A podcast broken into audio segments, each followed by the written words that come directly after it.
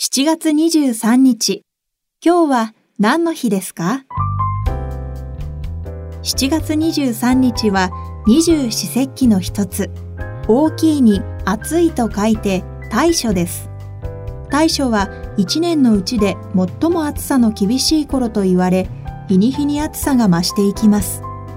この時期におすすめなのは、栄養たっぷりの甘酒やきゅうり、ゴーヤなどの売り類、そうめん、枝豆。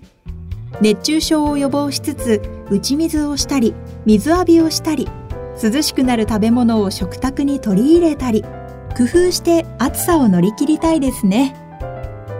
今日は何の日？今日は二十四節気の一つ、大暑。ナビゲーターは私、加藤綾乃が務めました。また明日、お耳にかかりましょう。